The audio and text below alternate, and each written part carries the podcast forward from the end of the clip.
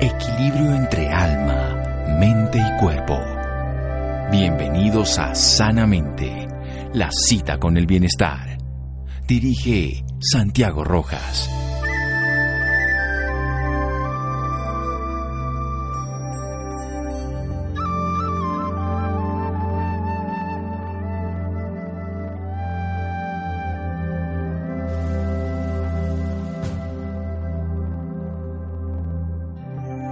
El aire es tu alimento y tu medicamento. Aristóteles. Buenas noches, estamos en Sanamente de Caracol Radio, su programa de salud, la enfermedad pulmonar obstructiva crónica, uno de los problemas de salud que está entre las 10 primeras causas de mortalidad en el planeta, que tenemos relación directa con el tabaquismo, con otro tipo de contaminantes, que generamos muchos problemas cuando se tiene este tipo de patología en nuestra vida. Vamos a hablar con un especialista en el tema, profesor José Jardín. Es especialista en neumología por la Asociación Médica Brasileña y doctorado en neumología por la Escuela Paulista de Medicina. Se graduó en fisiopatología respiratoria en la Universidad de McGill, en Canadá, y actualmente es docente y coordinador del programa de posgrado de rehabilitación pulmonar de la Universidad Federal de Sao Paulo. Nos ha visitado al país para hablar sobre estos temas y lo vamos a entrevistar aquí en Sanamente de Caracol Radio para hablar sobre el EPOC. Buenas noches, doctor Jardín. Gracias por acompañarnos aquí en Sanamente de Caracol Radio. Un placer estar contigo y con su audiencia. Gracias. Bueno, por favor, ¿nos puede ilustrar qué significa esto del EPOC? Sí, EPOC significa enfermedad pulmonar obstructiva crónica. Y es una, en todo el mundo se, se considera llamada por esta sigla, en Brasil es DPOC o en los Estados Unidos COPD, mas siempre es conocido así. Muy poco conocida esta sigla entre las personas, pero es una enfermedad eh, que pues, muchas de las veces viene por el acto de fumar, de una inflamación crónica del pulmón que lleva al principio a tener tos, a tener punto, después de, después de que años se pasan, hay una destrucción de, de los alvéolos, de los pulmones que se benefician. Así, una primera parte, de los 15 a los 35, 40 años, que las personas fuman, van a tener inflamación y un poco de tos. No se da mucha importancia, o por lo menos los fumadores no dan mucha importancia a la tos porque piensan que todos los fumadores tienen que tener tos por la mañana. Se produce después un poco de escuto y después de los 45 años la persona ya se manifiesta teniendo un poco de falta de aire, un poco de ahogo, es que ella también considera que se puede alargar, no se da importancia a esos síntomas. Esa es la época.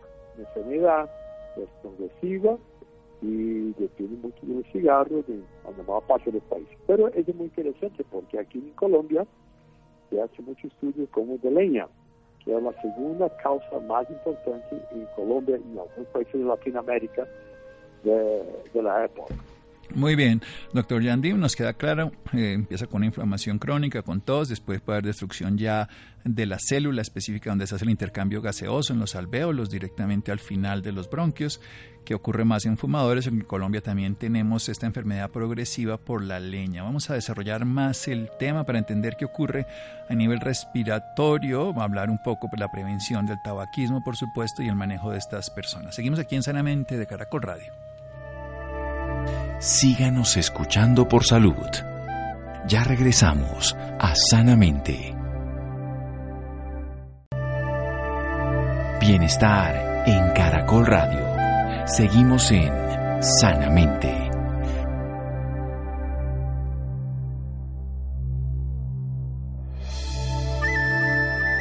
Seguimos en Sanamente de Caracol Radio. Nuestro invitado de hoy, el doctor José Jardín. Él es profesor Además, es especialista en neumología por la Asociación Médica Brasilera y doctorado en neumología de la Escuela Paulista de Medicina. Se graduó en fisiopatología respiratoria en la Universidad McGill de Canadá y actualmente es docente y coordinador del programa de posgrado de rehabilitación pulmonar de la Universidad Federal de Sao Paulo.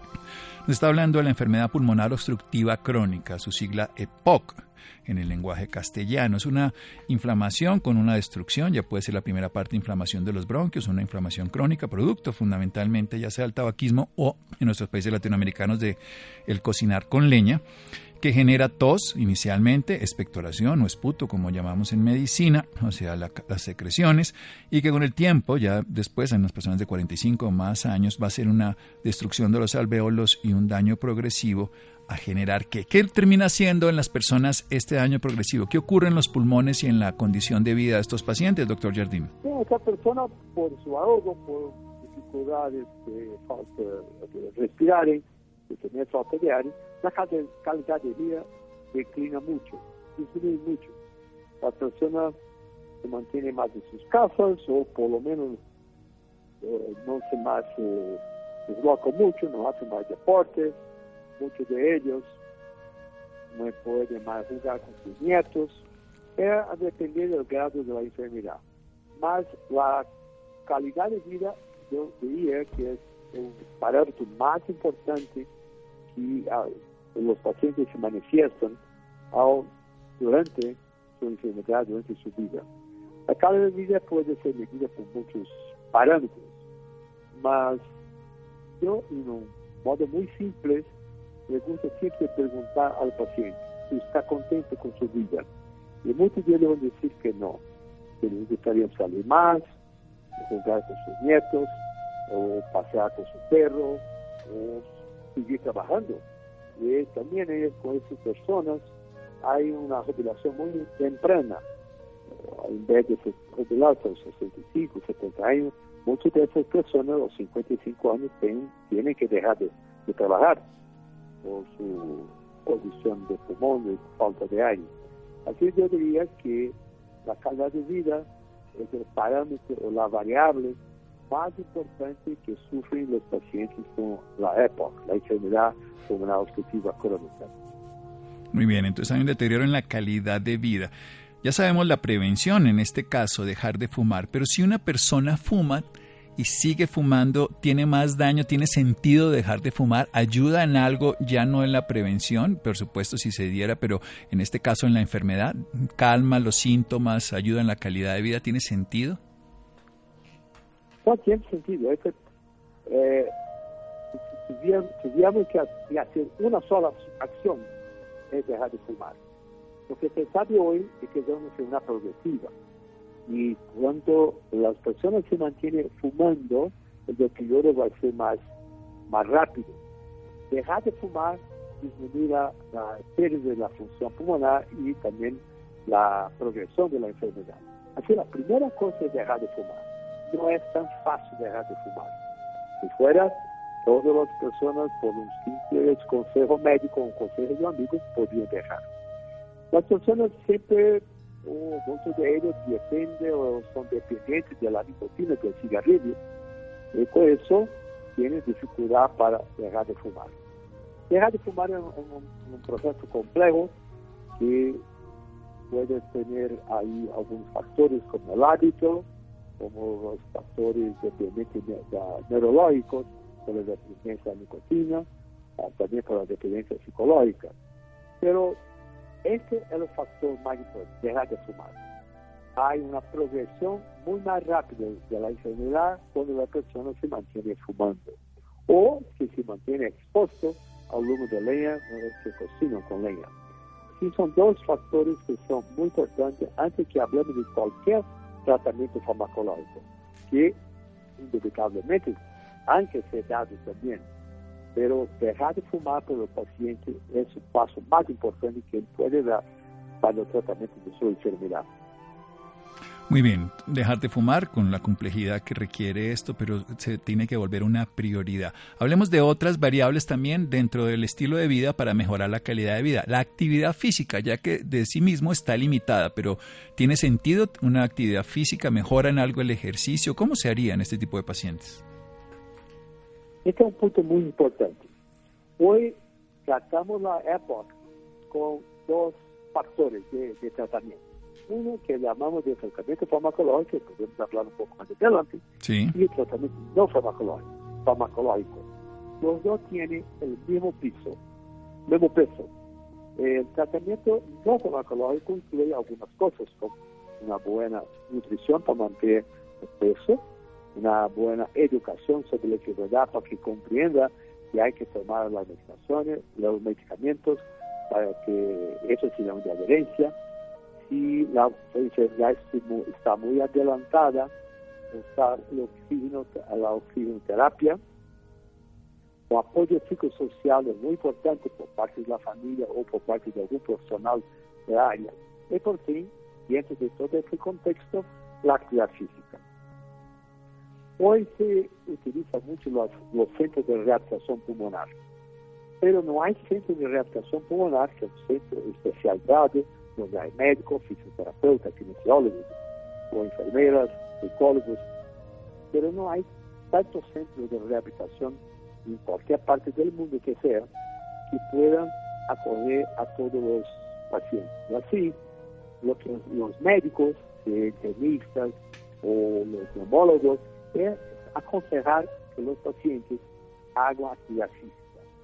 Es interesante porque actividad física es un nombre que para cualquier costo energético que tenemos. Ejercicio es una actividad física que tiene una constancia, todos cuatro días por la semana, por un cierto tiempo, como 40 minutos, y que tiene una finalidad estructurada, objetiva y planeada, y que debe alcanzar un objetivo que es mejorar la condición física de la persona.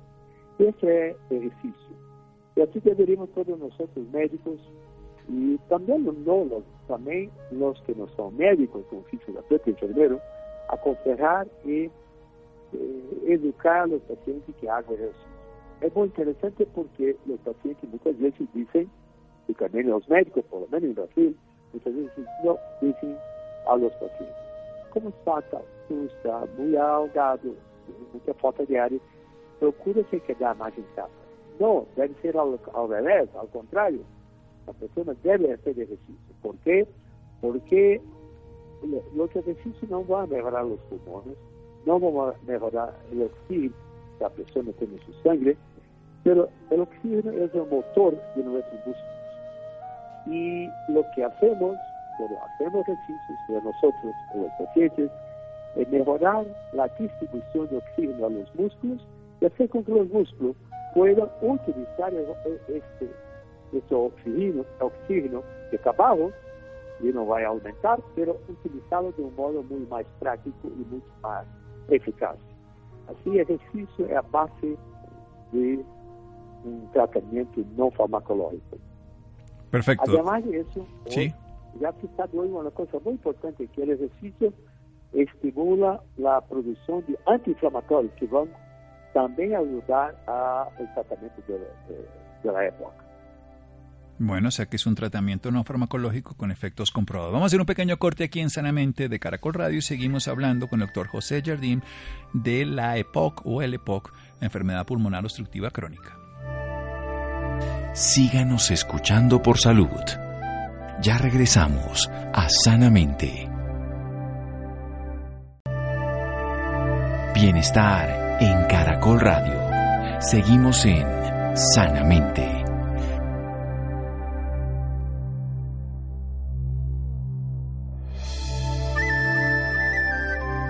Seguimos en Sanamente de Caracol Radio. Nuestro invitado de hoy, el doctor José Jardín, él es profesor especialista en neumología por la Asociación Médica Brasilera y doctorado en neumología por la Escuela Paulista de Medicina. Se graduó de fisiopatología respiratoria en la Universidad de McGill, en Canadá. Actualmente es docente y coordinador del programa de posgrado en rehabilitación pulmonar de la Universidad Federal de Sao Paulo. Nos está hablando de la enfermedad pulmonar obstructiva crónica, primera causa el uso del tabaquismo, el cigarrillo, la segunda al cocinar con leña, obviamente de manera crónica.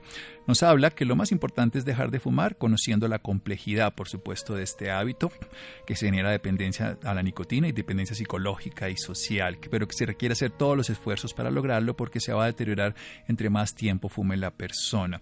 Hay que entender que afecta la calidad de vida directamente, que los pacientes no están contentos con su vida, no se sienten plenos, porque no pueden llegar a desarrollar sus dones, porque el alimento que no podemos atesorar, que es el oxígeno, no lo pueden aprovechar de una manera adecuada. No están contentos con su vida, tienen una jubilación temprana, les falta aire, a los 55 años muchos se han jubilado. Y por eso hay que tener dos esquemas de tratamiento, uno no farmacológico, donde la nutrición integral para tener un peso adecuado, no sobrepasarlo, no estar inflamado, porque es una enfermedad que empieza con inflamación y continúa con inflamación, además del daño de la estructura, una educación de la enfermedad para que entiendan la importancia de una enfermedad que no es curable, pero que es manejable de su estilo de vida y su calidad de vida, el uso de oxígeno cuando se ha recomendado a los pacientes que lo requieran, el apoyo psicosocial, para adaptarse a la calidad de vida y algo fundamental, la actividad física, cerca de 40 minutos, cuatro veces por semana de ejercicio que busca que fundamentalmente, si bien es cierto el ejercicio no va a favorecer la enfermedad directamente en el pulmón, sí va a dos actividades. Una, regular, que el oxígeno es el motor de los músculos, que el ejercicio mejora la distribución de este oxígeno en toda la capacidad de los músculos que van a mover el cuerpo. Y dos, sabemos que el ejercicio libera mioquina, libera sustancias antiinflamatorias que van a modular y disminuir la inflamación que está no solamente en el pulmón, o sea, específicamente en la enfermedad, sino en todos los tejidos. Así que estos pacientes, aunque tengan dificultad respiratoria, han de hacer ejercicio. Que se queden en la casa, no, que lo hagan por lo menos cuatro veces a la semana y 40 minutos. Y pasemos a la segunda parte, doctor José Jardín, que es el otro tipo de tratamientos posibles hoy en día para estos pacientes con la EPOC. Pero hoy hay estudios, muchos estudios que se refieren a la época y tenemos tratamiento farmacológico. El tratamiento farmacológico básico de los pacientes con EPOC son los broncodilatadores. Y como el nombre está a decir, son medicamentos que abren los broncos y permiten que los pacientes puedan tener una respiración más confortable. Los broncodilatadores hay de dos clases uno que llamamos de anticolinéricos, otro que llamamos de beta-adrenéricos. Son dos familias de broncodilatadores que muchas veces, o en la mayoría de las veces, los utilizamos juntos, porque ellos tienen acciones distintas. Es como si tuvieran alguien empujando un auto, el otro jalando el auto, y así los dos se complementan. Broncodilatadores son el tratamiento básico de los pacientes con EPOC. Y hay dos tipos de pacientes, los que son, que llamamos de sintomáticos, y aquellos que son más exacerbadores. Exacerbadores son las personas que tienen ataques de exacerbación, que son ataques de inflamación e infección de los pulmones. Y a estos, además de los broncodilatadores, les damos también un antiinflamatorio de modo crónico, que son los corticosteroides, eh, inhalatorios o inhalados. A los pacientes, a los pacientes les gusta mucho la palabra cortisona o corticosteroide porque piensan que puede ser puede crear algún daño eh, sistémico o en su cuerpo, cuerpo. Pero hoy sabemos que los corticosteroides inhalados son muy útiles y también muy eficaces y también muy seguros porque son inhalados y quedan solamente en el pulmón o por menos en su mayor parte.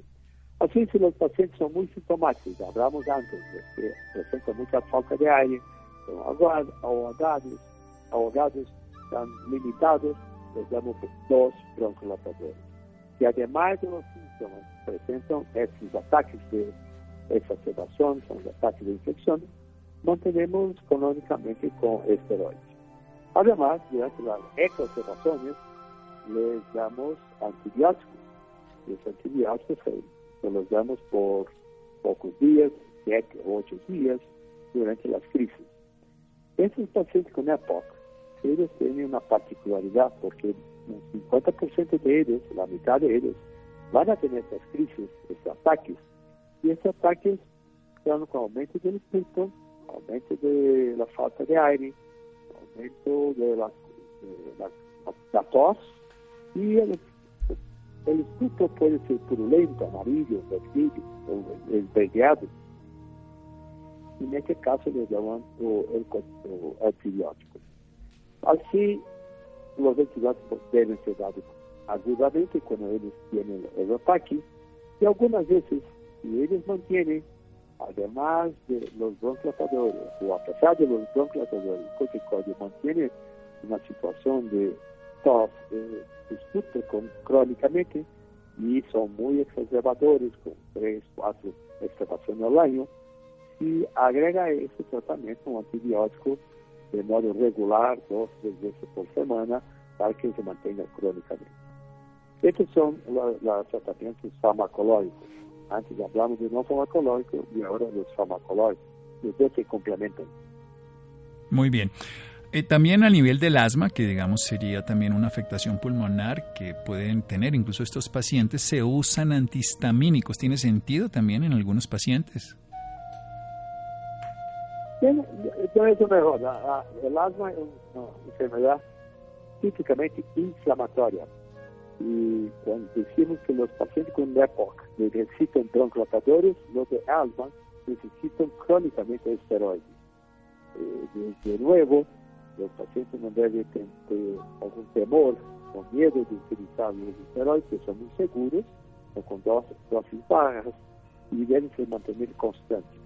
Es muy interesante que hicimos un estudio en Latinoamérica hace algunos pocos años y vimos que los pacientes, solamente un 9% de los pacientes en Latinoamérica estaban ah, sin, en control, sin, o que se podemos decir que estaban controlados de su alma, cuando nos esperaríamos que por lo menos 50%, 60%. Uh, la razón para eso es que los pacientes no toman sus medicamentos regularmente, sea por temor de que los esteroides pueden traer, traer, algún, o traer algún problema, o sea porque no son indicados suficientemente para tener adherencia al tratamiento. Así una cosa que dejamos claro a los pacientes que nos escuchan, los pacientes con asma que nos escuchan, que deben, recibir, deben tomar todos los días sus esteroides para que puedan controlar su enfermedad. Bien, ¿qué, más se, espera a mediano y a largo plazo en, digamos, en el tema oncológico? Se han sacado inmunoterapias y otro tipo de terapias dirigidas que tienen una eficacia muy diferente a lo que eran los tratamientos antiguos de quimioterapia. Ya a nivel de este tipo de procesos como la EPOC, en este tipo de nuevos fármacos, ¿qué, se está viendo de terapias biológicas? Eh, eh, sí, hoy ya ya se desarrollan varios estudios con tratamientos biológicos. Los biológicos, como el nombre está a decir, son tratamientos que son creados para que puedan combatir con anticuerpos algunos pasos de la cadena inflamatoria o de oncológica de los pacientes. Ah, ellos son muy específicos. Así como para ah, el asma, hay como tres pasos diferentes de los biológicos para a época já está se intentando também a produzir algum biológico que pode ter alguma boa ação contra a época. Hoje já se sabe que em oncologia, oncologia de pulmões, de, de vários sistemas, de vários uh, cânceres de ou oncologia, já se sabe que a cada passo do tumor se pode ter um diferente processo e esse processo pode ser, de um certo modo, tratado com biológico, mas especificamente tratado somente aquele passo da sua cadeira de enfermidade. O interessante é que as pessoas pensam de um câncer, um, de, de oncologia, um processo oncológico como se fosse um, um solo. Não, mesmo para os pulmões, que hablamos hoje de pulmão, os procesos oncológicos de pulmões podem ser de distintas eh, maneiras, não há solamente um, há muitos diferentes eh, cânceres de pulmões, de, de los pulmões. E com isso é possível que um biológico seja muito específico para um tipo de câncer de um paciente e não seja bom para outro tipo de câncer de outro paciente. Isso é o que se está estudando no momento. São, no momento, são medicamentos que são, não são tão econômicos, são caros, pero son muy específicos. Y eso está llevando alguna lenta, llevando alguna esperanza a los pacientes. Decimos antes de los épocas, la misma cosa, o, hoy pues, lo que se ve es que una sola capsulita con los dos bloqueadores, un antiinflamatorio, como decíamos antes, la persona puede tener una vida mucho más razonable, mucho más efectiva, una sola aspiración al día de, de medicamento. Así, os medicamentos hoje são muito mais modernos, muito mais efetivos que tivemos no ano passado, e o paciente pode seguramente câncer, asma, POC, ter muita melhor qualidade de vida para su, durante su tratamiento. Bien, desde el punto de vista de posibilidades de otro tipo de terapia. Recordemos que hay una inflamación crónica y recordemos que además hay una destrucción del alvéolo y es un tejido. Me refiero a terapias ya pues un poco más experimentales, usted que viene de otro país, eh, estoy preguntando ya específicamente en Brasil o a nivel mundial de regeneración de tejidos, ¿hacia dónde va la investigación? Porque todos estos tratamientos son sintomáticos, disminuyen los efectos de la broncoconstricción, de la inflamación, de las secreciones y además se aporta el oxígeno que es lo que carece, pero a nivel ya de una reparación de tejidos, ¿qué se puede esperar con el paso del tiempo, doctor Jardín? No, en el momento no hay. No, no quiero dar una, una falsa esperanza, de acuerdo. muy, muy negativista para los pacientes que me escuchan, mas estamos en camino, en camino de descubrir qué podemos hacer para que los, los alvéolos destruidos puedan ser recuperados. Ah, se habla alguna cosa de las de trasplante, claro que se puede hacer trasplante, se habla alguna cosa de nuevas sustancias que pueden, biológicas que pueden desencadenar una respuesta positiva, pero en el momento para EPOC no hay ninguna, ningún medicamento que pueda recuperar los alvéolos que están dañados. Eh, ¿Va a haber alguna cosa?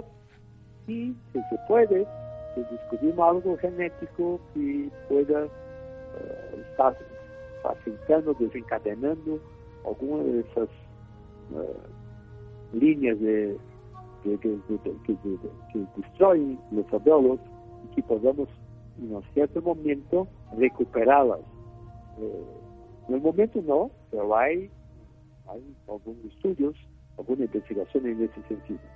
Para os pacientes que nos escutam, devem estar, deveriam pensar que esta é para o futuro. E no momento, eles que têm que fazer, os pacientes com EPOC, é ser aderentes a seu tratamento e recebam melhor tratamento. Hoje, como dizia antes, eh, os tratamentos são muito simples, com uma simples inalação, é possível receber os dois tratadores, receber os esteroides, e que se mantenha aderente a seu tratamento, assim como também os pacientes de, os pacientes de asma.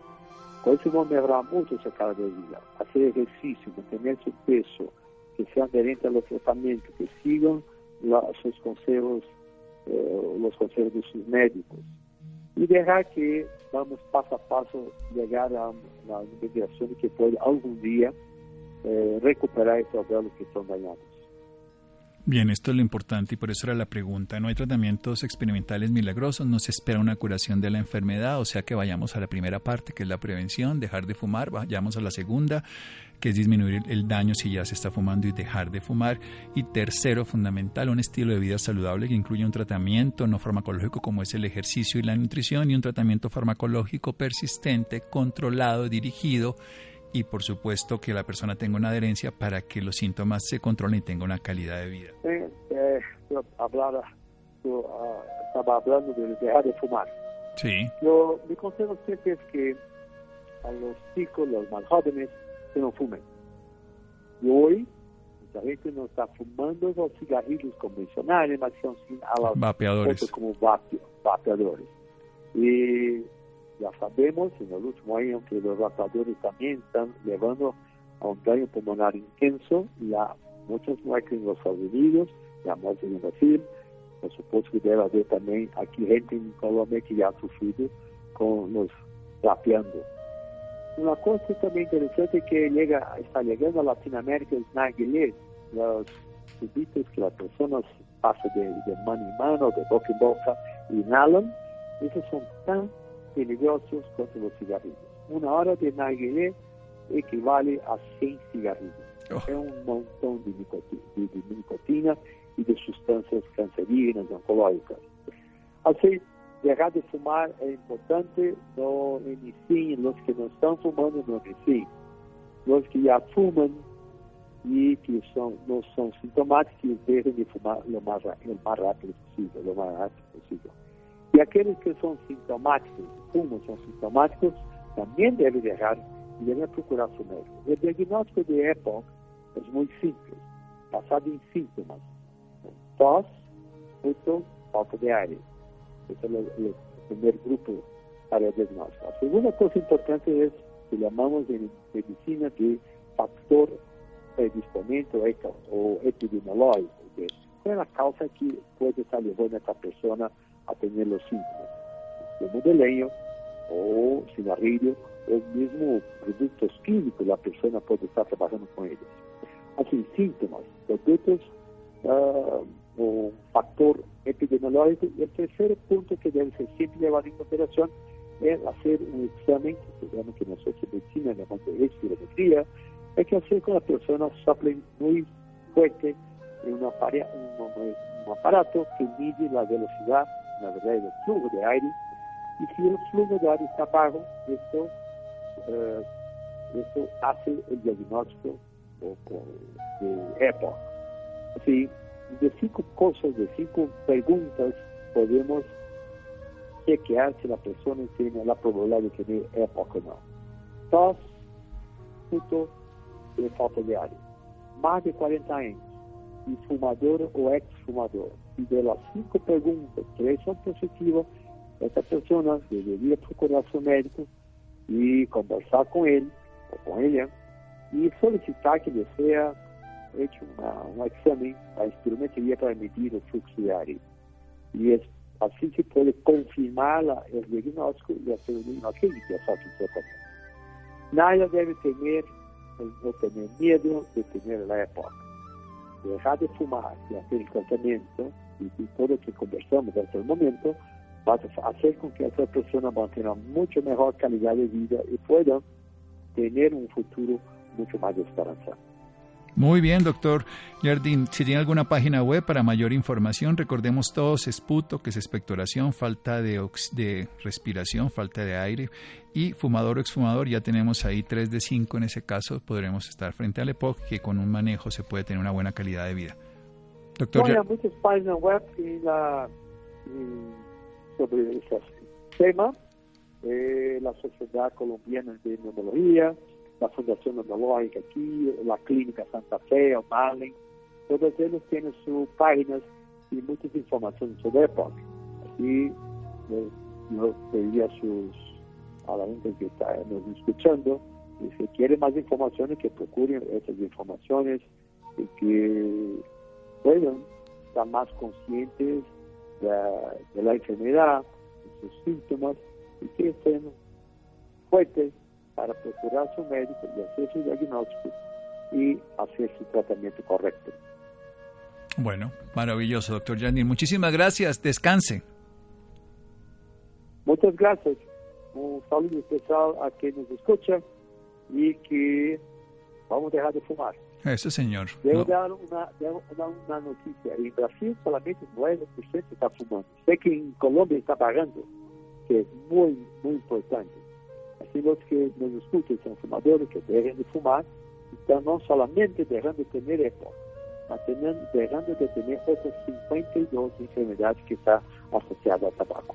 Sim. Agradeço muito a oportunidade de falar com sua audiência, de falar contigo e dar esse conselho médicos a que nos escutam. Muchas gracias. Seguimos en Sanamente de Caracol Radio. Síganos escuchando por salud. Ya regresamos a Sanamente. Bienestar en Caracol Radio. Seguimos en Sanamente.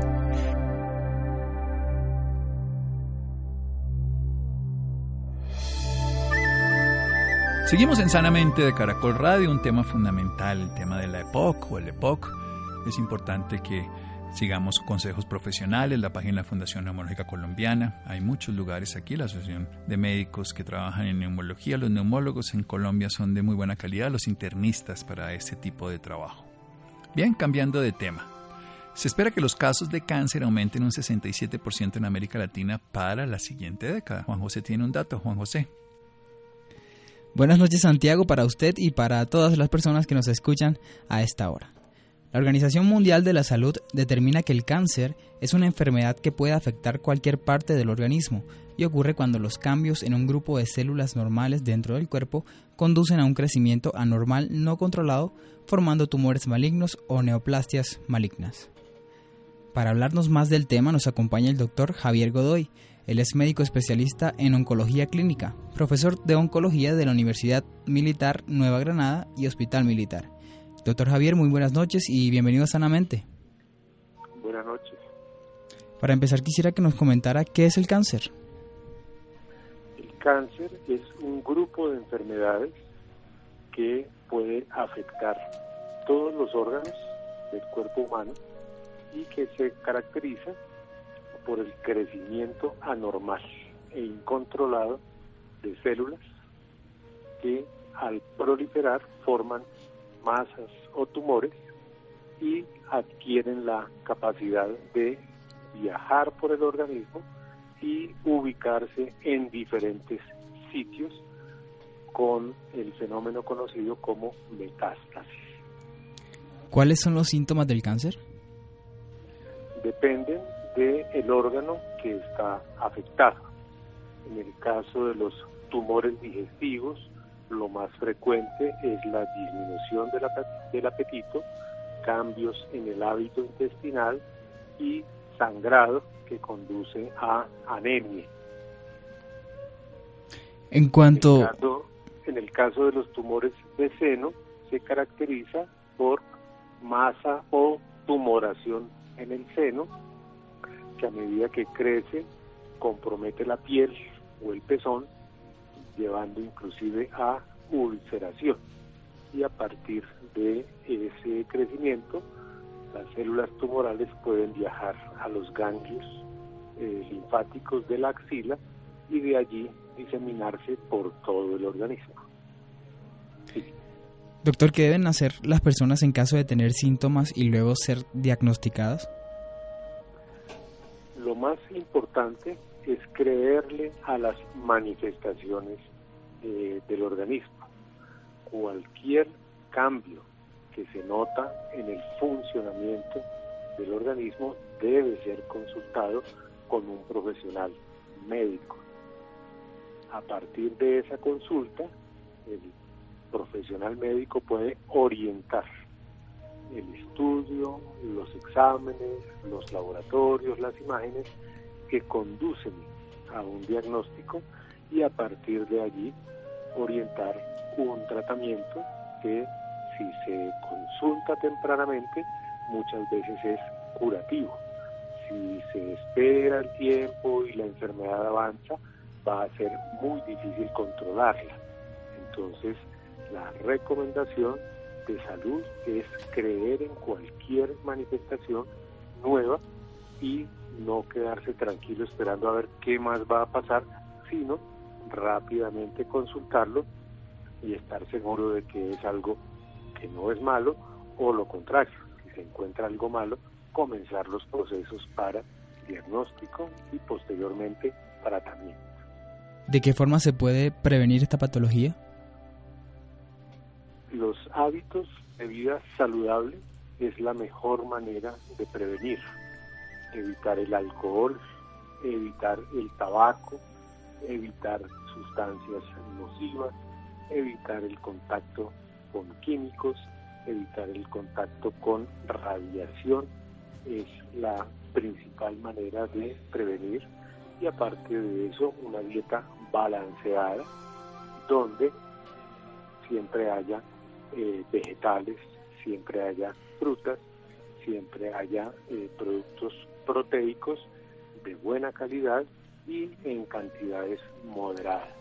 El equilibrio en los diferentes nutrientes es lo que lleva a mantener un peso eh, apropiado para la estatura y previene justamente los cambios en el organismo que pueden desencadenar transformaciones de las células y posteriormente cáncer.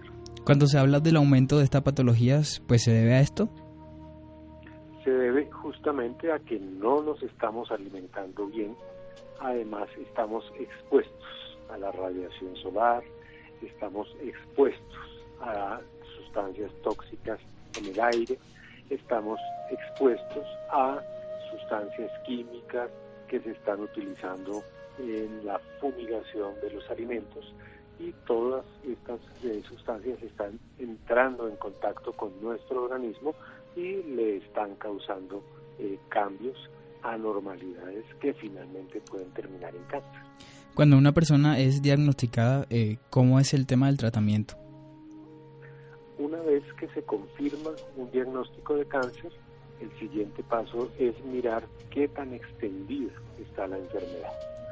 Cuando la enfermedad es localizada, el principal tratamiento es el tratamiento local, puede ser cirugía radioterapia o cirugía o radioterapia y según el tipo de enfermedad y según el riesgo que tenga la enfermedad de extenderse, se pueden utilizar medicamentos especiales conocidos como quimioterapia u hormonoterapia que contribuyen a que la enfermedad no se disemine y se previene eh, llegar a estados avanzados.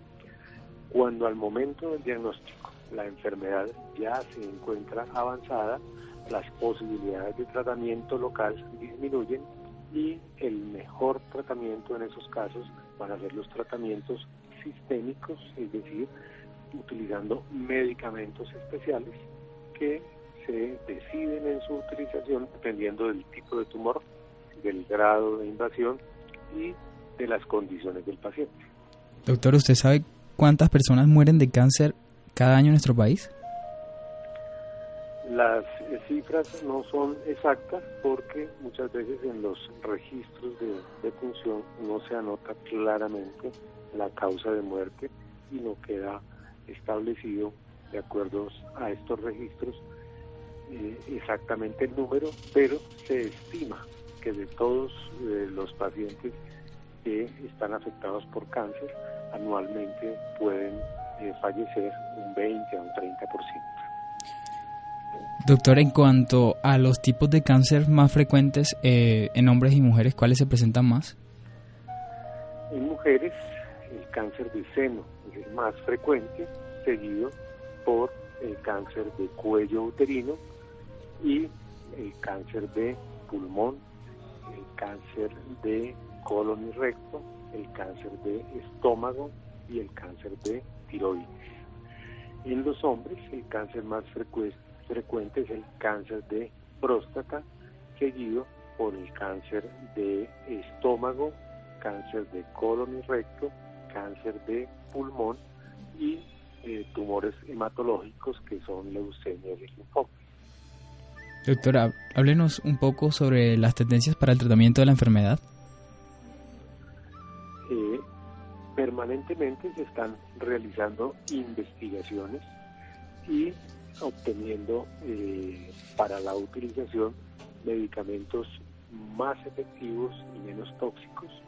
En años recientes el último progreso ha sido la inmunoterapia, que consiste en utilizar medicamentos que estimulan el sistema inmune y dirigen las células, eh, los anticuerpos y las células de defensa del organismo, las eh, conducen a que ellas mismas destruyan el tumor. Cuando esto se logra, son tratamientos que eh, son muy eficaces y la toxicidad es relativamente menor y menos frecuente. Entonces están resultando productos altamente efectivos, poco tóxicos y su principal limitación para el uso en la actualidad es el costo. Sin embargo, en la medida en que se van eh, implementando eh, los tratamientos en todo el mundo, la tendencia es que los costos comienzan a bajar. Entonces, eh, Colombia de todas maneras ya tiene acceso a inmunoterapia y muchos pacientes de nuestro país ya se estén beneficiando de este tipo de terapia que no se utiliza en todos los casos, si es para ciertos tipos de tumores y la decisión de cuándo utilizar ese tratamiento corresponde al especialista en oncología. Doctor, ¿usted cree que el estado de ánimo de una persona que es diagnosticada influye en el deterioro de su enfermedad? indudablemente una actitud positiva y un soporte emocional, familiar, de la pareja o del grupo, va a ayudar muchísimo a que el paciente mantenga su mente positiva y esto ayuda a tolerar mejor los tratamientos y a obtener mejores resultados. la persona depresiva, la persona que no cuenta con red de apoyo, la persona que se aísla, que se deprime, indudablemente va a ser una víctima más fácil para el avance de la enfermedad. ¿Cuál es su consejo para nuestros oyentes? Mi consejo es estar muy atentos a las eh, indicaciones que nos da el organismo, a los síntomas y a los signos cualquier masa, cualquier tumoración que aparece, cualquier cambio en el hábito intestinal, cualquier cambio en las características de la orina, cualquier dolor que no tiene una explicación clara, debe consultarse y rápidamente. La valoración médica es la mayor ayuda para iniciar un proceso de diagnóstico, confirmación de enfermedad e inicio de tratamiento tempranamente. Esto nos va a garantizar los mejores resultados.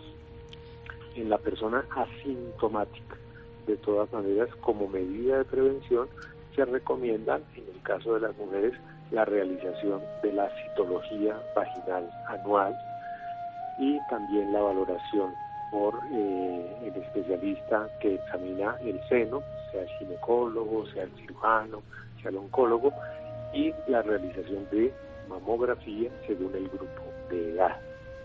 En los hombres, la principal recomendación es la valoración periódica por urología para eh, detectar tempranamente cualquier cambio en las características de la próstata y cualquier elevación del antígeno prostático que haga sospechar una neoplasia de próstata. Doctor Javier Godoy, muchas gracias por esta información y por acompañarnos esta noche en Sanamente. Con muchísimo gusto. Muchas gracias a ustedes por la invitación. Bueno, sigue creciendo una enfermedad compleja y en la prevención y en el estilo de vida hay mucho que hacer. Gracias a Laura, muchas gracias a Iván, a Ricardo Bedoya, a Jessy Rodríguez, quédense con la voz en el camino con Ley Martín. Caracol piensa en ti. Buenas noches.